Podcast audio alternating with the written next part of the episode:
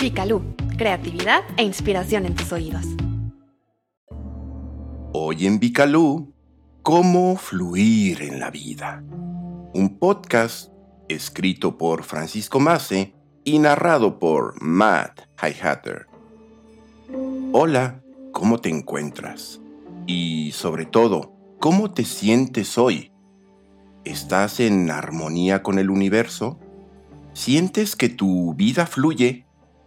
Yo soy Matt Highhatter y me gustaría decirte que, como casi todos, durante años y años de mi vida, me he esforzado por hallar el propósito de la existencia y por aprender cómo fluir en la vida. En este camino me he encontrado con diversas disciplinas y escuelas filosóficas que muestran ciertos caminos para lograrlo. Pero a estas alturas vale la pena preguntarse, ¿qué es fluir en la vida? Cada quien podrá dar su propia definición y esta será muy válida. Pero a mí me gusta pensar que consiste en centrarte en tu aquí y tu ahora. En agradecer por los dones, los sucesos, las personas y los seres vivos de tu vida. En empezar a entender el maravilloso mecanismo de la naturaleza y el universo.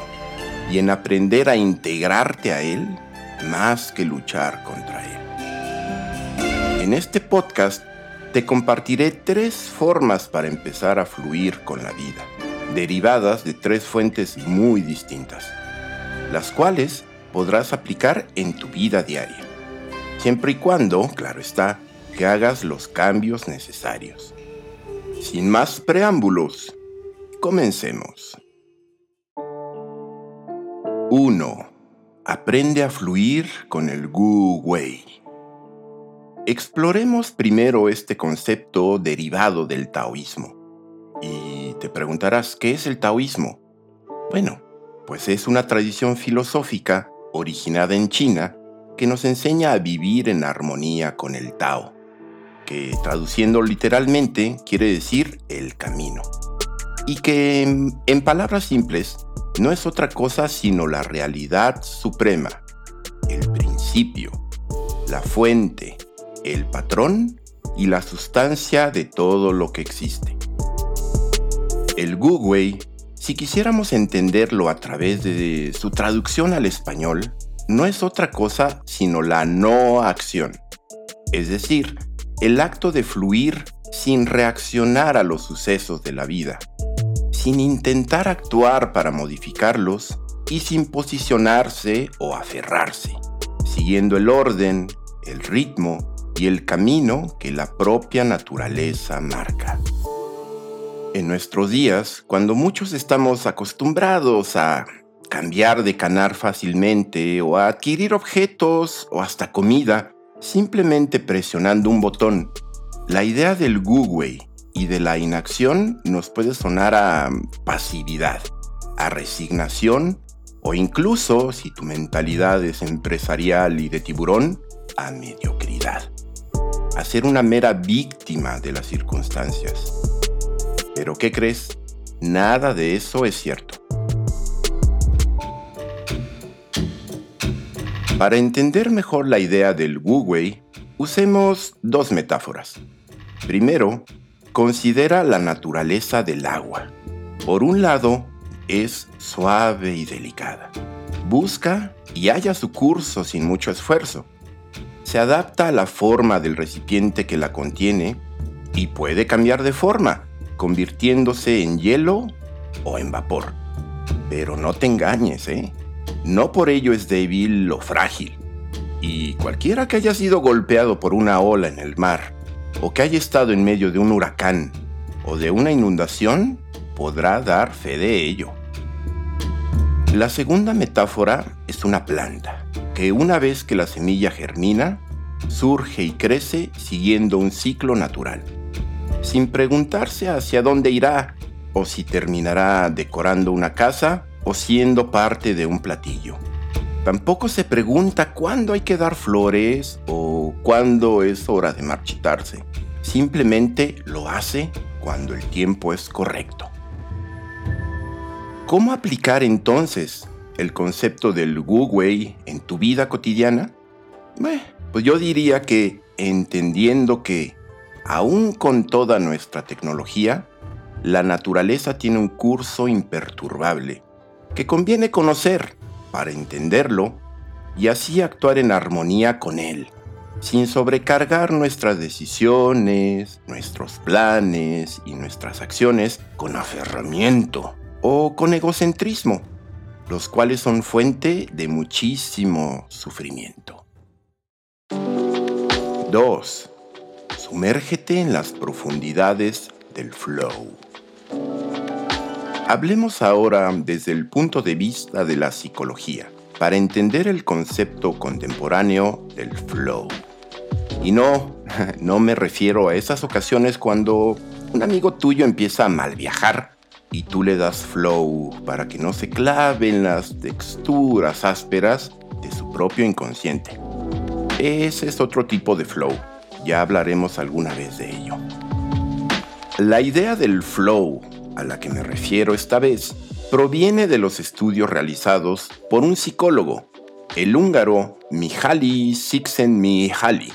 Espero haberlo pronunciado bien y puede explicarse como el agradable estado mental que uno experimenta cuando está totalmente inmerso y enfocado en una actividad, que puede ser desde una carrera atlética, una competición como un maratón o una carrera de velocidad, hasta la redacción de una novela. En una entrevista, el psicólogo abundó en el tema, diciendo que cuando estamos en flow, el ego se derrumba. El tiempo vuela. Cada acción, cada movimiento y cada pensamiento siguen de forma inevitable y natural a la acción, al movimiento y al pensamiento anterior. Como quien baila libremente de forma espontánea o está tocando una improvisación de jazz. En el flow, todo tu ser está involucrado en lo que haces y tus habilidades están siendo empleadas a su máxima capacidad. Muchas veces, este estado de flow se logra de forma espontánea, cuando estás totalmente inmerso en una actividad que disfrutas y que sabes realizar. Como lo mencioné eh, hace un momento, muchos atletas de alto rendimiento, en medio de una competencia, o músicos profesionales en una ejecución excelsa, reportan haber experimentado este agradable estado de conciencia. Y tú te preguntarás, ¿y nosotros los simples mortales, los oficinistas o hasta las amas de casa, cómo podríamos acceder a él y de ese modo empezar a fluir con nuestra propia vida? Hay maneras de lograrlo. En primer lugar, hay que elegir una actividad que disfrutes mucho y también que sepa realizar muy bien, pero al mismo tiempo que implique un cierto reto, un desafío a tus capacidades.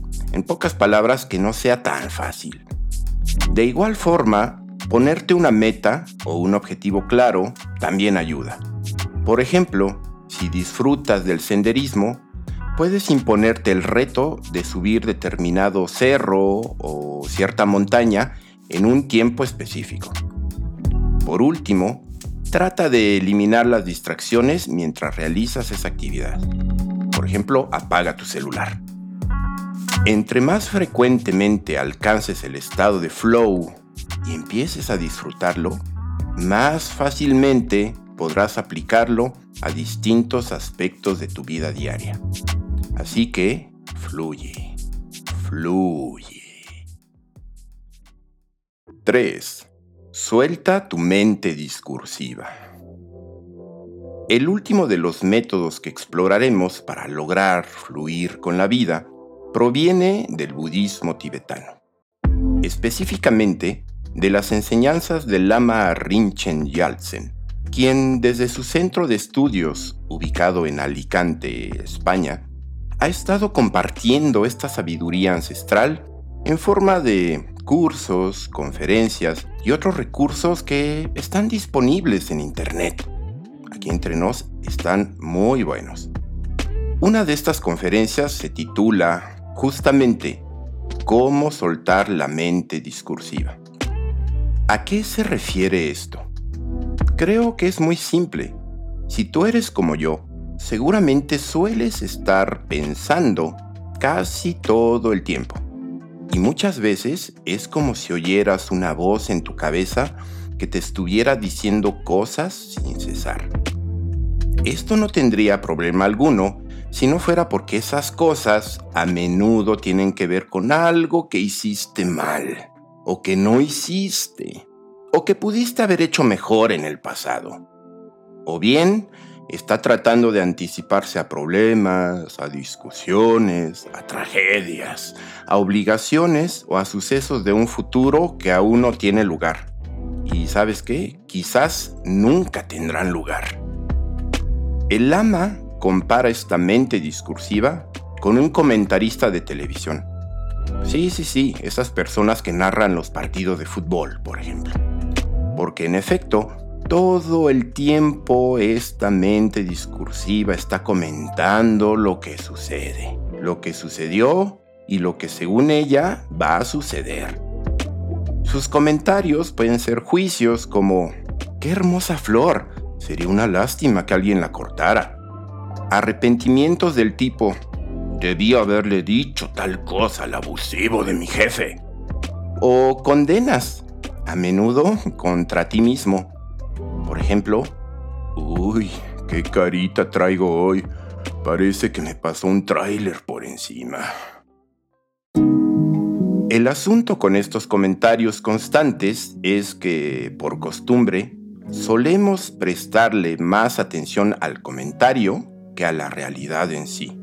Y esto es mucho más notable cuando deseamos que algo suceda en nuestras vidas. Deseamos que alguien o una persona en específico nos quiera. Deseamos tener más dinero o un trabajo mejor. Deseamos una casa más grande. Deseamos que nuestros hijos nos obedezcan. Deseamos estar más delgados o simplemente deseamos que el mundo sea un mejor lugar. Al caer en esta línea de pensamiento, dejamos de fluir, pues es como si opusiéramos resistencia al flujo natural de los acontecimientos. Un poco como si estuviéramos nadando a contracorriente en el caudaloso y potente río de la vida. Y si uno explora con cuidado y sobre todo con honestidad estos deseos, encontraremos que la raíz de casi todos ellos es nuestra creencia en que precisamente eso nos traerá la felicidad que anhelamos. Entonces, es como si estuviéramos todo el tiempo persiguiendo una zanahoria que cuelga frente a nuestras narices y que cada vez que intentamos alcanzar se aleja uno o dos pasos más.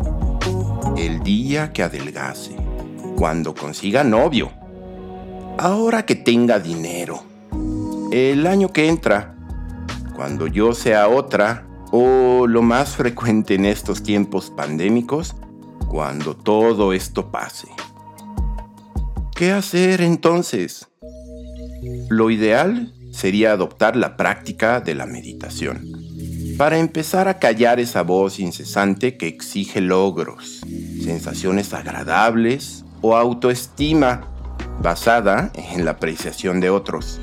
Pero si esto te parece excesivo, puedes empezar de otra manera, sembrando las ideas de que tú no eres tu mente, de que hay millones de seres que serían inmensamente felices con el peor día de tu vida de que eso que tú llamas éxito o fracaso son meros juicios relativos que tú mismo te has inventado y de que tienes mucho que agradecer justo aquí justo ahora, sí, mientras escuchas este podcast.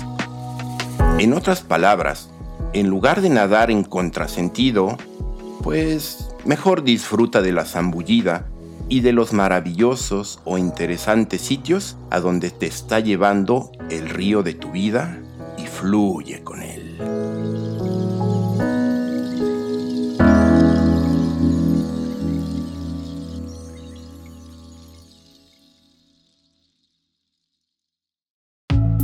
Espero que hayas disfrutado este episodio.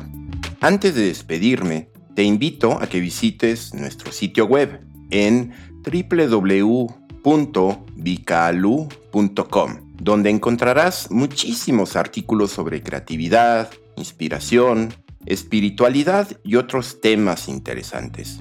Y también te invito a que nos sigas en nuestras redes sociales. En todas ellas podrás encontrarnos como arroba revista. Gracias por acompañarme hasta el final y ojalá estas recomendaciones te ayuden a fluir en la vida. Y ahora sí, hasta la próxima.